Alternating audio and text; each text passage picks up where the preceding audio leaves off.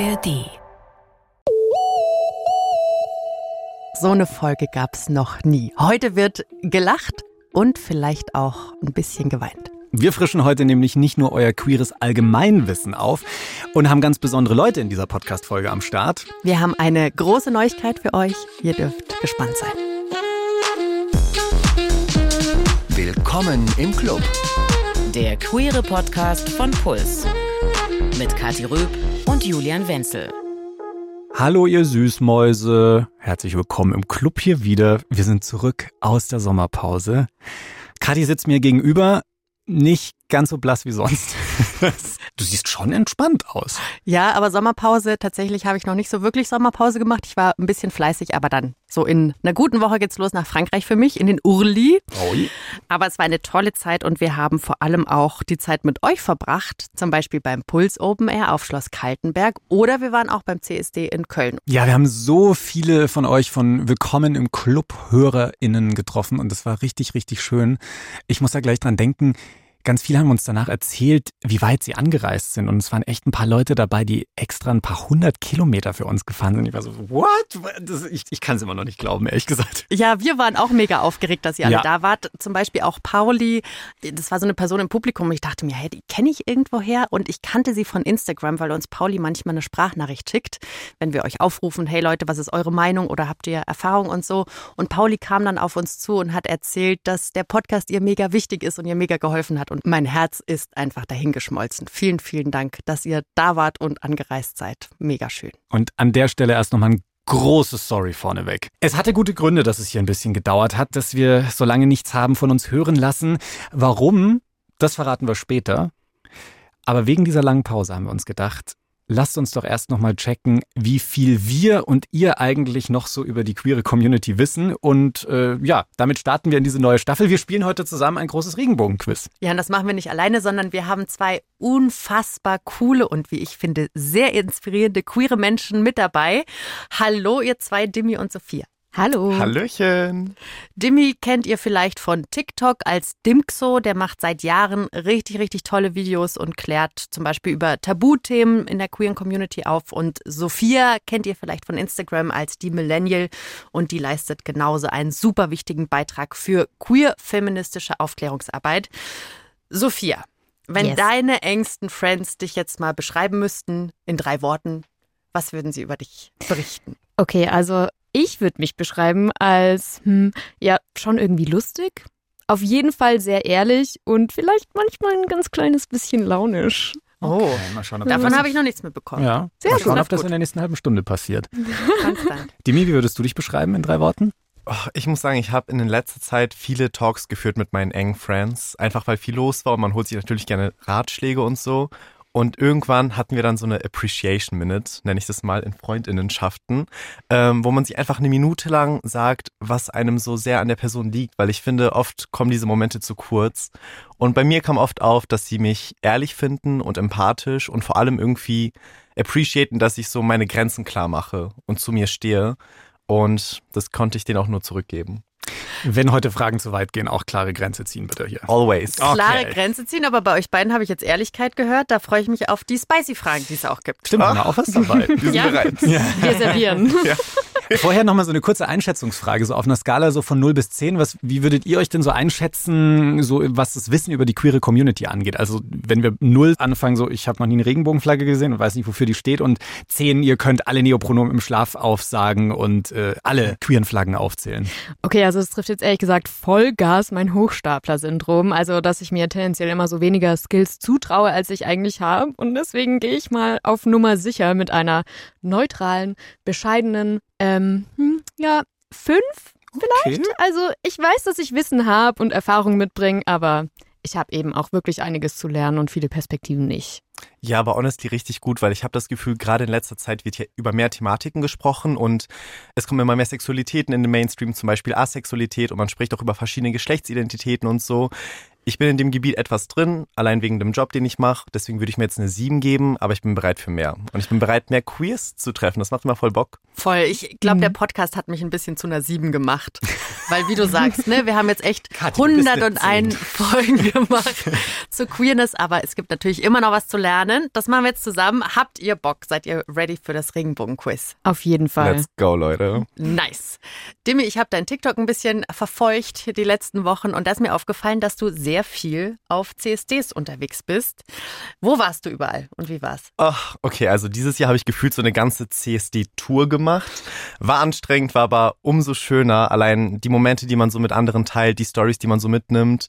Ich war also in Köln, ich war in Berlin und das war alles mega. Aber mein Highlight war dieses Jahr die London Pride. Oh. Ich war zum ersten Mal in London zur Pride und ich war da schon vor Jahren, damals als Touri, ungeoutet mit meiner Mom. Und dementsprechend war es dieses Jahr so ein Full-Circle-Moment, weil ich da mitlaufen konnte in meinem Rock mit meinen High Heels. Leute, ich habe zum ersten Mal High Heels getragen. Ihr glaubt nicht, wie zerstört ich danach war, aber es hat sich gelohnt. Und dementsprechend, ja, war das auf jeden Fall mein Highlight. Cool.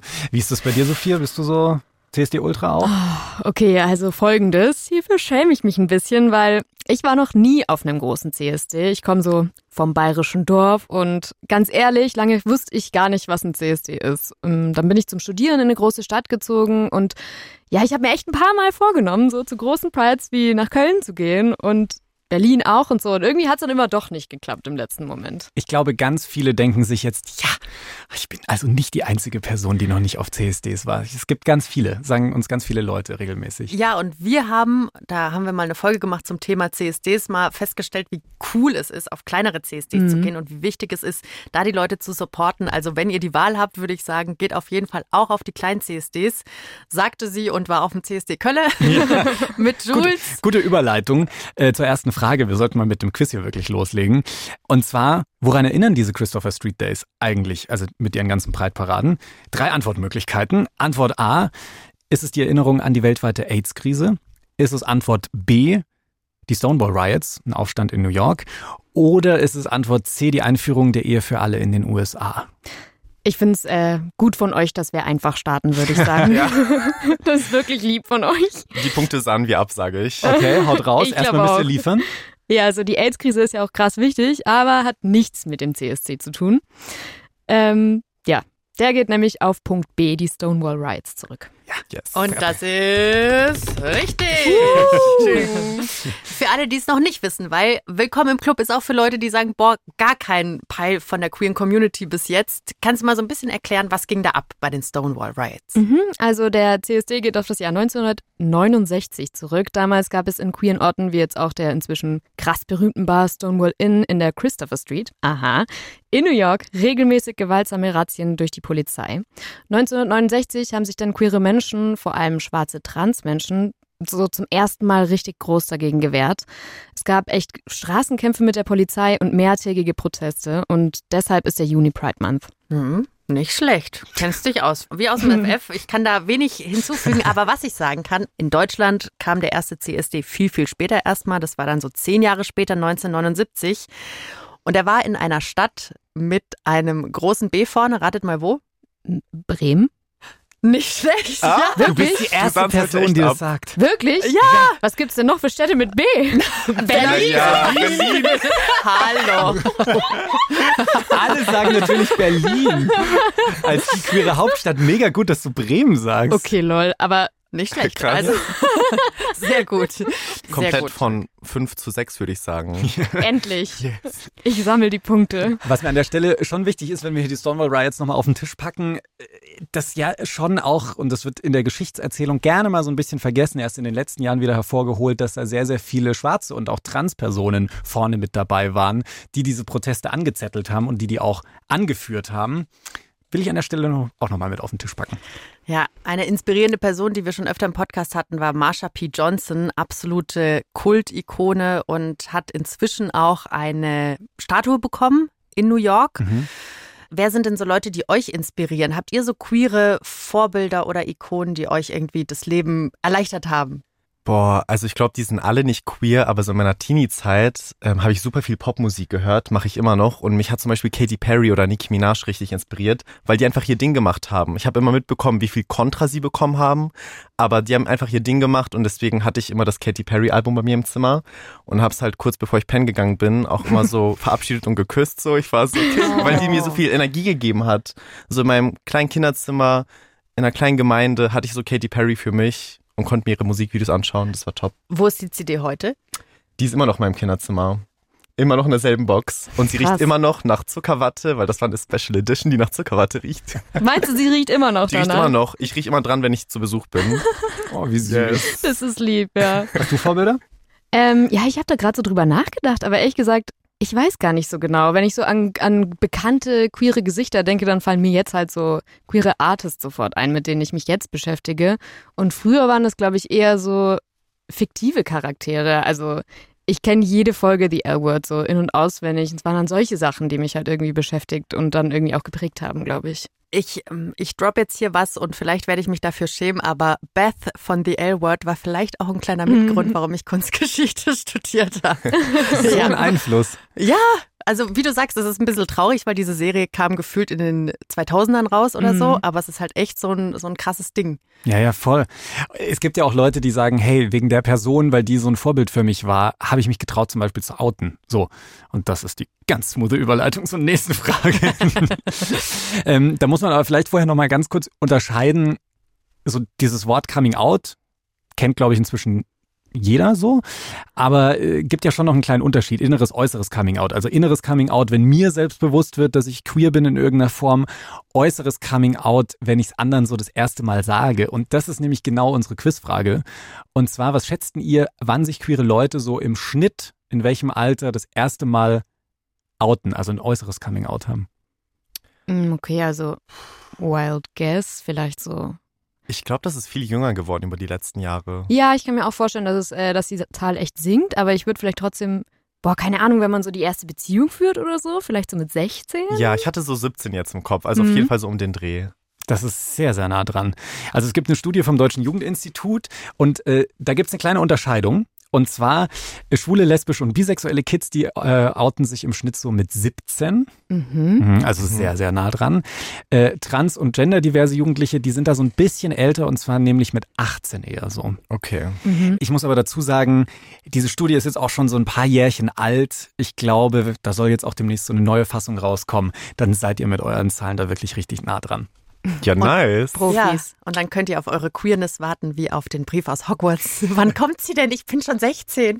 ähm, so ist es natürlich nicht, ne? Also wir haben mit ganz vielen auch älteren Queers gesprochen, die gesagt haben, boah, keine Ahnung, bei, bei mir kam es erst mit 50 oder so, dass ich, dass mir klar war, dass ich irgendwie eine andere Geschlechtsidentität habe oder eine andere Sexualität. Also Queerness kommt und geht, wann und wie sie will.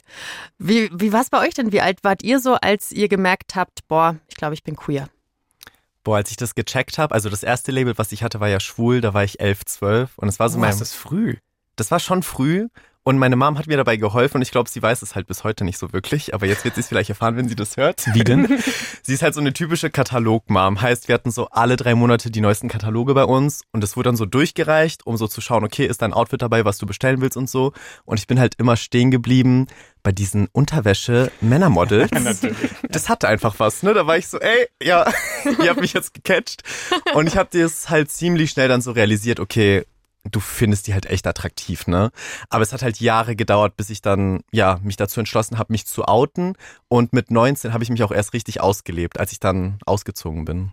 Hat also ein bisschen gedauert. Ja. Mhm. Also bei mir gibt es so explizit einen Moment, wo ich mich dran erinnere. Das war, ich saß da im Auto mit meiner Stiefmutter und sie hat mir von einer Person erzählt, die sie kennt und die bisexuell ist. Und in diesem Moment ist echt so eine äh, Lampe über meinem Kopf angegangen, weil ich mir so dachte, aha, Mensch, sowas gibt's also. Na gut. Wie, wie alt warst du da ungefähr? Aber ich würde sagen, mh, Ende Grundschule, nee, bist vielleicht sehr jung. Vielleicht war es so die, die ersten drei Jahre im Gymnasium. Okay, da ist man so 12, 13. Ja, Mhm. vielleicht sowas. Mhm. Jetzt ist ja so das Spannende, du denkst dann immer so, ah, es gibt jetzt dieses eine Coming-out, dann ist es endlich draußen in der Welt Mhm. und dann ist die Sache durch, aber das hört ja überhaupt nicht auf, sondern du outest dich ja dein Leben lang dann immer wieder weiter und immer wieder aufs Neue. Gibt es so ein Coming-out von diesen ganzen vielen, was euch irgendwie so sehr in Erinnerung geblieben ist? Mm, Also größtenteils sind meine Erfahrungen echt gut und dann, dann gehen die so ein bisschen unter, würde ich sagen. Aber an was man sich natürlich auch oft erinnert, ist, wenn es nicht so gut läuft. Und ich habe das wirklich regelmäßig, dass ich so in meiner Queerness nicht für voll genommen werde. Also gerade wenn ich zum Beispiel einen Mann date, dann kann es schon passieren, dass Leute mich halt einfach als hetero lesen. Auch fair enough im ersten Moment. Blöd finde ich es dann, wenn meine Bisexualität irgendwie angezweifelt wird. Und das passiert mir auch wirklich oft. Das ist mir auch schon in einer Beziehung passiert, dass einer meiner Ex-Freunde so gesagt hat, "Mm, ja, aber bist du denn wirklich bi? Und das geht mir schon nicht so gut rein, muss ich sagen. Das ist so krass, man spricht da ja auch von Be-Erasure und ich finde, man sollte halt nie einer anderen Person das absprechen, was sie dir gerade anvertraut. Ich meine, das erfordert ja so viel Mut, dass du da hingehst und der Person das sagst Mhm. und dass die Person dann einfach sagt, äh, äh, stimmt nicht, not the best move. Also ja, bei mir war es halt so, ich habe mich mit 18 geoutet. Ich habe es nie für nötig empfunden, mich zu outen, weil meine Schwester ist halt heterosexuell und ich dachte mir so, wenn du nicht hingehen musst und denen sagen musst, du stehst auf Männer, muss ich das auch nicht machen. Mit 18 habe ich es aber dann letztendlich gemacht, einfach weil es an dem Tag so gut gepasst hat vom Vibe und so. Und meine Eltern haben dann vier Stunden lang Rückfragen gestellt, aber alles wird geklärt. Ich bin froh, dass es alles so gut gelaufen ist. Aber ich hatte auch Erfahrungen, die nicht so nice waren in der Familie. Also dann kam es dazu, dass ich fremd geoutet wurde, dass mir nicht mal die Möglichkeit gegeben wurde, selber zu entscheiden, wem ich wann was sage und so. Und zudem war auch die Reaktion dann von den Leuten auch nicht nice, weil sie halt zum Beispiel sehr religiös sind und so. Und dann konnte ich auch gar nichts mehr dagegen sagen. Und da muss man halt schauen, dass man klare Grenzen setzt. Ne? Ja. Das hast du ja am Anfang schon gesagt, dass du das gut kannst. Grenzen setzen und das habe ich da auch gemacht. Sehr Ja. gut. Aber vielen Dank fürs Teilen, für diese Geschichten. Gehört halt beides dazu. Gute Momente manchmal, aber halt auch so die Coming-out-Momente, wo du dir denkst, ah, was war das denn jetzt gerade? Auf jeden Fall. Mhm. Von Kathi und mir habt ihr die Coming-out-Stories ja schon gehört. In der allerersten Folge haben wir die erzählt. Das ist jetzt über drei Jahre her. Und ich finde, seitdem ist echt viel passiert bei mir. Das merke ich jetzt gerade nochmal so richtig. Also, ich war jetzt damals nicht schüchtern oder so und hätte mich jetzt nicht getraut zu sagen, dass ich schwul bin. Aber ich hatte jetzt neulich so einen Moment, wir produzieren diesen Podcast ja hier im BR. Und falls ihr dieses Klischeebild des BR im Kopf habt von so ein bisschen grauen, angestaubten Laden, das stimmt nicht immer, aber an manchen Tagen stimmt das auch schon. Und da saß ich neulich mit so ein paar, äh, ja, so, so Führungskräften zusammen, so Führungsleuten.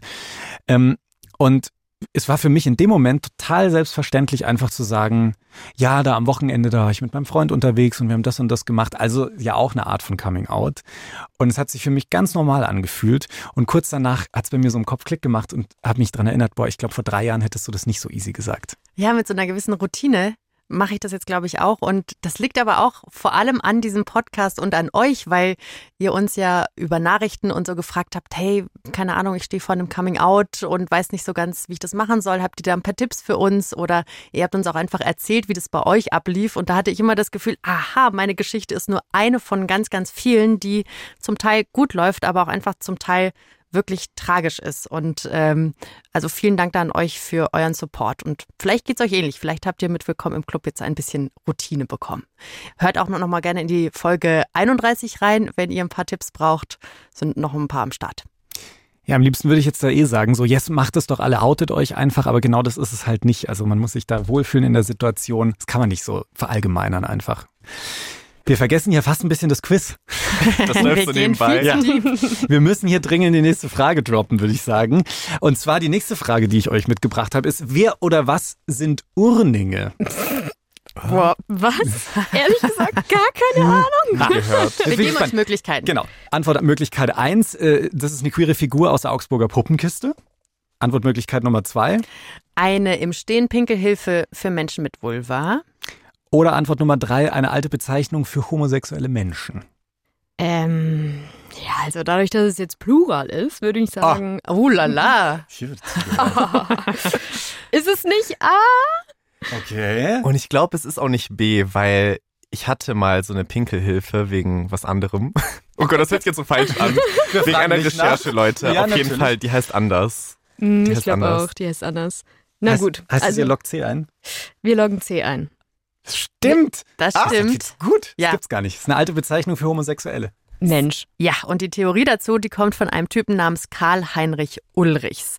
Er war Jurist und das war so einer der bekanntesten Vorkämpfer für Rechte von homosexuellen Menschen. Der hat so um 1900 gelebt und der hatte so die Vorstellung, hey, es gibt irgendwie in uns einen weiblichen Pol und es gibt einen männlichen Pol und Anziehung verläuft da so ein bisschen dazwischen. Also haben schwule Männer eine weibliche Seele. Und irgendwann ist er drauf gekommen, hey, es gibt nicht nur schwule Männer, es gibt auch Frauen. Gut, dann haben die halt eine männliche Seele so. Und das klingt sehr, sehr alt. ja.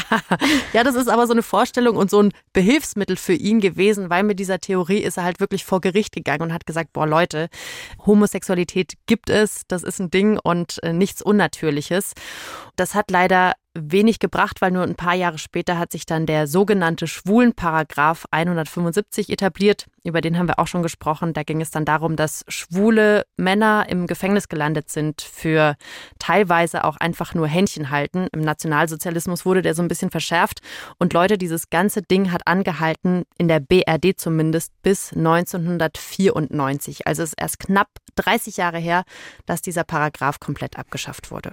Uff. Welche Label verwendet ihr eigentlich? Also ich gehe jetzt mal nicht davon aus, dass ihr Urninge euch nennt, oder?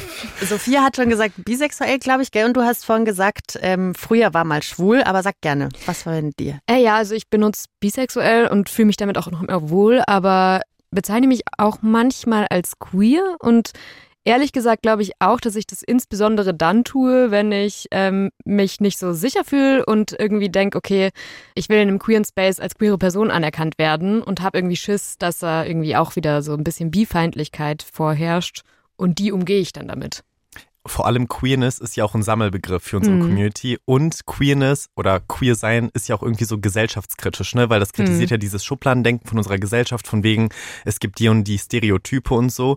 Und seitdem ich queer als Begriff kennengelernt habe, da war ich so Anfang 20, als ich nach Berlin gezogen bin, habe ich mich so wohl damit gefühlt, dass ich halt das Label auch für mich angenommen habe.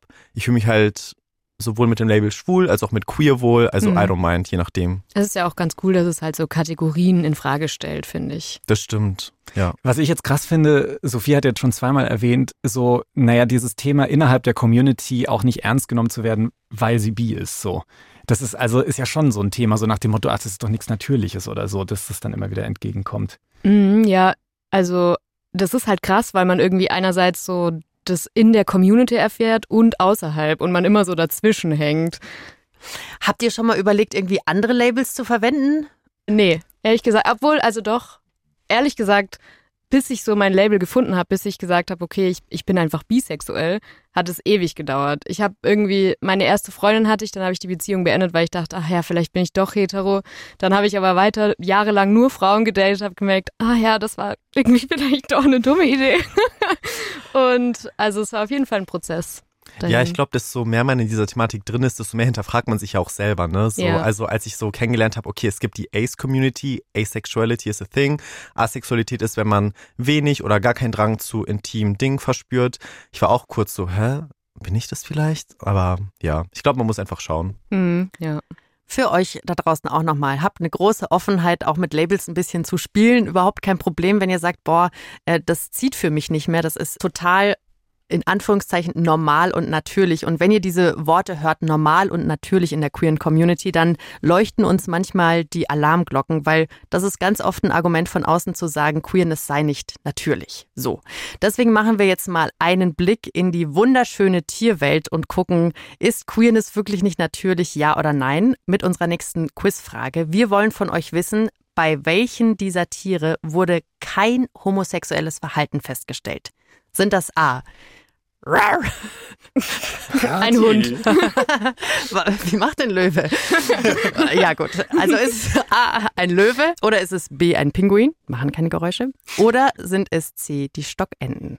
Kein homosexuelles Verhalten. Okay. Löwen, Pinguine, Stockenten. Ehrlich gesagt weiß ich nicht so genau, was Stockenten sind. Und wie sehen die aus? Das sind die ganz klassischen. Die du im okay. Park fütterst. Ja, so, normale so. Ja, ja, ja. Ganz normal. Mhm. Also, okay, ehrlich gesagt, mir geben einfach Löwen massive Hetero-Vibes. Facts. ja, oder? Aber auch Ally. Proud Ally. Weil Katy Perry Raw ah. ist diese Ally. da kommt der Katy Perry-Fan raus. Ihr müsst euch jetzt trotzdem festlegen. Ach also so, gut, Löwen. Ja, definitiv Löwen. Ja, ich glaube, Pinguine sind super queer, um ehrlich zu sein. Ja. Und den Enten traue ich das auch zu. Enten finde ich gut, deswegen. Ja, Löwe. Ihr lockt beide A ein. Yes. Löwe. Ihr Lieben, das war die erste und vielleicht einzige Trick-Question. Das Was? muss natürlich auch mal sein. Tatsächlich wurde bei allen Tieren, die wir gerade aufgezählt haben, Löwen, Pinguin, Stockenten schon homosexuelles Verhalten nachgewiesen. Das sind aber nicht die einzigen, sondern das Tierreich ist voll von uns und zwar gibt es 1500 Tierarten, so ungefähr, bei denen queeres Verhalten nachgewiesen wurde. Und warum das so sein muss, ob das einen Grund oder Sinn hat, das sagst du uns. Gibt es eine Begründung dafür, warum gibt es Queerness auch im Tierreich? Ja, es gibt drei Theorien. Äh, erste Theorie, Sex macht Spaß. Ich glaube, können sehr viele Leute dazu relaten und die Tierchen wollen einfach in Übung bleiben. Also so kommt es dann halt einfach, dass zum Beispiel zwei Stockenten tatsächlich einfach zwei Männchen miteinander Sex haben, weil sie sagen, ah ja, Nichts bevor zu ich, tun. Bevor, es, bevor ich hier blöd und gelangweilt rumsitze, haben wir halt Sex Die miteinander. denken sich so, ja, wir sind jetzt hier im Park, let's go. Genau. Beobachtet das nett. mal. Beobachtet das mal bei euch in den Parks äh, um euch herum, wenn ihr so gelangweilte Enten seht. Achtung auch, ja, Achtung bitte auch kein Brot füttern und dann aber auch beobachten, ähm, was sie so machen. Bei Löwenmännchen äh, an- ist die andere Theorie, da ist es ganz normal, dass die untereinander Sex haben und die klären darüber Konflikte miteinander und wie sie so zueinander stehen. Und dann ist danach wieder alles geklärt. Mhm. Ah ja, das hat man auch bei Kaninchen, glaube ich. Ne? Ja. Wirklich? Ja, ja, safe. Zum Druck abbauen auch. Oh, Druckabbauen glaube ich nicht, aber so, dass sie sagen, wer so der Boss ist. Ah, Also okay. Die besteigen dann die andere Person. Okay, ja. ja, das kennt man ja auch so von Hunden. True. Und von uns Menschen. Ich möchte noch kurz die Pinguine loswerden, was bei denen greift. Das finde ich nämlich sehr, sehr süß. Und zwar erfüllen die quasi so die Ersatzelternfunktion. Also d- da sagen manche, hey, es gibt die Paare halt einfach und wenn, wenn die ja, Eltern vielleicht von der großen Futtertour aus dem Meer nicht zurückkommen und dann das Ei da unausgebrütet wartet, dann übernehmen halt einfach ja, Pinguine mit homosexuellen Verhalten und brüten weiter aus. Finde ich Das mit die süßeste mir. Geschichte. Wie süß, ja. Ja. Also Queerness, halten wir fest, ist in der Tierwelt vollkommen normal. Sehr schön. Bei Affen, glaube ich, wurde das auch nachgewiesen, gell? Affen Ja, ja. sind so meine Lieblingstiere. Die mag ich richtig gern. Wie ist es bei euch? Okay, kleine Anekdote, das ist natürlich jetzt lustig, weil ich gerade nicht wusste, was eine Stockente ist. Aber ich habe mal, ähm, mich hat mal jemand auf Instagram als hässliche Ente beleidigt.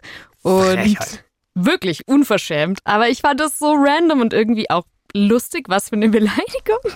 Naja, auf jeden Fall habe ich daraus so ein Ding gemacht auf meinem Kanal, mich so ein bisschen drüber lustig gemacht. Und seitdem schicken mir Leute alles, was mit Enten zu tun hat. Oh. Memes, Jokes, süße Fotos. Und ich bin so here for it. Deswegen natürlich Enten. Jetzt schickt gerne auch in Zukunft an Sophia erotische Entenfotos. Homoerotische Entenfotos. Das ist ein Aufruf. Mal sehen, ob es da was gibt. Stopp. Mach dich ready für deine DMs. ja, Leute, also mir könnt ihr gerne so kleine süße Kaninchenbilder schicken oder auch griechische Landschildkröten. Finde ich auch sehr cute. Und irgendwann, das ist mein Ziel, mein Lebensziel, ich will so eine Landschildkröte haben. Und die hat man dann ja jahrelang. Und dann gebe ich die irgendwann, wenn die so 70 ist oder so, einer anderen Person. Oh, ist auch eine schöne Ne? Finde ich Vorstellung. süß. Ja, why not? Jetzt habt ihr euch vielleicht schon gefragt, warum wollen wir denn um Himmels Willen so viel detailliertes Wissen über Dimi und Sophia haben? Warum wollen wir wissen, wie sie so ticken und wie sie vor allem auch über queere Themen denken? Und es gibt einen schönen Grund. Ja, und zwar werden Sophia und Dimi sich hier ein bisschen gemütlich machen im Podcaststudio. Hier vielleicht mal Pflänzchen aufstellen und hier vielleicht mal eine Decke mitbringen, weil sie machen sich hier ja zum Zuhause. Sie übernehmen ab sofort dieses Podcaststudio hier und diesen Podcast. Ja, wir freuen uns mega, dass der Podcast mit euch weitergeht. Nach 102 Folgen machen Jules und ich einen Mic Drop. Boah, das ist jetzt schon ein krasser Step, das zu teilen, ehrlich gesagt. Ähm, Fast Also- ein Coming Out, ne? Ja, äh, ganz ehrlich, dagegen ist jedes Coming Out echt äh, hier Walk in the Park. Das ist äh, einfach und entspannt. Wahrscheinlich fragt ihr euch jetzt so, warum hören Kathi und Julian denn jetzt genau auf? Ähm, ich kann es euch von meiner Seite aus sagen, ich hatte äh, einfach Lust auf neue Aufgaben. Und ich bleibe auch beim BR so im Hintergrund und arbeite da jetzt so fernab hier von diesem Podcast-Mikro einfach im Hintergrund dran, dass der BR äh, auch in Zukunft gute Angebote macht. Und ja, kleiner Tapetenwechsel bei mir sozusagen. Dito bei mir auch. Ich bleib auch beim BR vor manchen anderen Mikros und hinter Mikros. Und äh, ich habe jetzt Dimi und Sophia schon eine Woche mitbekommen. Wir haben den beiden gezeigt, wie wir hier so arbeiten und so, ähm, damit ihr auch weiterhin coole Folgen bekommt. Und ich kann euch nur sagen, ich freue mich so sehr auf eure Folgen. Ich werde ein absoluter Willkommen im Club Ultra sein und freue mich mega darauf, mit euch zusammen die queere Community zu entdecken als Hörerin. Und jetzt machen wir aber nochmal kurz das Putzlicht an für unsere, für unsere putzig- Folgen. Wenn du putzlich sagst, weiß ich ganz genau. welcher Moment dir da in den Kopf kommt. Ja, das war ein Highlight für mich. Absolut. Sag du gerne, was Wir, war da? Ich bin mir sicher, du denkst da auch sofort an unseren Ausflug in die Gay-Sauna. Na klar. Da durften nämlich abends, wenn normaler Betrieb ist, äh, keine Frauen rein. Deswegen sind wir bei Putzlicht, also wirklich literally bei Putzlicht da rein. Und Kathi ist da durch einen noch nicht gereinigten Bereich gelaufen und hat so einen fetten Spermafleck an der Wand gesehen und war so, was ist das denn? Der ist ja riesig. Ja, also echt Respekt, was da alles rauskommen kann. Not too shabby. Die Person war sehr entspannt auf jeden Fall in dieser Sauna. Die hat sich's gut gehen lassen. Welche Folge ist dir noch im Kopf geblieben? Ich, äh, ich denke zum Beispiel, also eine Folge, die ich super cool fand, war Queer in der DDR. Da haben wir mit Leuten geredet, die damals in der DDR schon queer waren und da versucht haben, so ihr Leben zu leben. Das fand ich mega inspirierend und ich möchte jetzt erstmal den Leuten, die bei uns im Podcast zu Gast waren, danken, dass ihr euch so geöffnet habt und natürlich auch an euch vielen Dank, wenn ihr den Podcast jetzt einfach hört und uns begleitet habt und danke für eure zum Teil sehr konstruktive und gute Kritik, euer Feedback und die ganzen Themenvorschläge, weil ohne euch wäre der Podcast nicht so bunt geworden. Ich kann es nur ehrlich sagen, für mich waren das, glaube ich, die drei intensivsten Jahre meines Lebens. Das war echt ein krasser Ritt. Ich durfte so, so viel entdecken. Entdecken, wie vielfältig diese Community wirklich ist, wie unterschiedlich auch manchmal so die Gedanken zu einem Thema sind. Und da geht es ja nicht gleich um richtig oder falsch, sondern einfach mal auch um so einen Gedankenaustausch. Und das will ich euch unbedingt noch mitgeben. Es ist auch mal okay, nicht einer Meinung zu sein, aber hört einfach einander zu. Es ist so bereichernd, den eigenen Teich mal zu verlassen und einfach zu schauen, was andere sehen. Also Gedanken in diesem Bild. Da, welche Gedanken es da noch so gibt. Und ich möchte euch gerne sagen, dass dieser Regenbogen mega groß ist und dass wir alle Platz drunter haben. Und zu bunt gehört eben auch grau und still und Standard, genauso wie pink und laut und, und bunt und feiernd. Und zu bunt gehört eben auch ungeoutet und Angst davor haben, sich zu outen vor irgendwem oder irgendwann. Also passt mega gut auf euch auf und hört nicht auf zu entdecken und füreinander da zu sein. Und an der Stelle muss ich auch ein ganz, ganz dickes Danke an dich, Kathi, loswerden. Es war so schön mit dir. Ich bin so unendlich dankbar, dass ich dich durch diesen Podcast tiefer kennenlernen durfte. Dass du mir auch meine Angst vor Lesben genommen hast, die ich am Anfang schon noch ein bisschen hatte. die bringe ich dir schon wieder bei. du bist mir echt sehr, sehr wichtig und ans Herz gewachsen über die Jahre. Ebenso. Du weißt, wie man meine Buttons pusht, wie man mich zum Heulen bringt. Ähm, wenn ihr die Möglichkeit habt, Julian kennenzulernen, tut das. Ein wahnsinnig wichtiger Mensch mit einem Herz aus Gold. Und ihr, so. ihr Lieben, bevor wir jetzt hier zu rührselig werden, macht's gut und seid unbedingt lieb zu Demi und Sophia. Die machen das ganz, ganz toll weiter. Das kann ich euch versprechen, da bin ich mir sicher. Deswegen für mich die größte Frage, auf welche Folge freut ihr euch jetzt so besonders? Oh, ich bin ehrlich, wir haben eben schon darüber gesprochen. Wir planen gerade eine Folge, wo wir zu Darkrooms und Sex-Positive-Partys gehen. Und ich glaube, das wird äh, eine gute Experience für uns beide, wenn wir uns doch mal anders kennen. Aber ja, es wird auf jeden Fall cool, so zu sehen, was da so an Teambuilding-Maßnahme, Leute. Ähm, wird auf jeden Fall spicy. Redaktionsausflug. Ja. Sehr, sehr schön. Und auch wenn es wirklich unfassbar traurig ist, dass ihr beide, Julian und Kathi, gehen, ich freue mich krass, dass Dini und ich jetzt diesen Podcast hier ab sofort übernehmen dürfen. Euer kleines Baby. Und danke auch für euer Vertrauen, Leute. Wir geben unser Bestes und wir hoffen, dass wir jetzt zusammen die Queer Community entdecken können und das mit euch teilen können. Ja, wir freuen uns auf eure Folgen und sagen alle zusammen am besten Willkommen, Willkommen im, Club. Club. tschüss. Tschüss. Tschüss. Tschüss. Tschüss. Redaktion Mila Hahner, Kati Röb, Alex Reinsberg. Produktion Christoph Tampe. Sounddesign Benedikt Wiesmeier, Enno Rangnick. Grafik Christopher Roos van Rosen, Max Fesel und Fabian Stoffers. Puls. Wir sind ab jetzt jede Woche für euch am Start und für die Zwischenzeit empfehlen wir euch den Podcast Queer Crimes in der ARD Audiothek. Auch in der queeren Community gibt es natürlich Verbrechen und genau darum geht's. Ich freue mich auf die Folge über die lesbische Mord GmbH.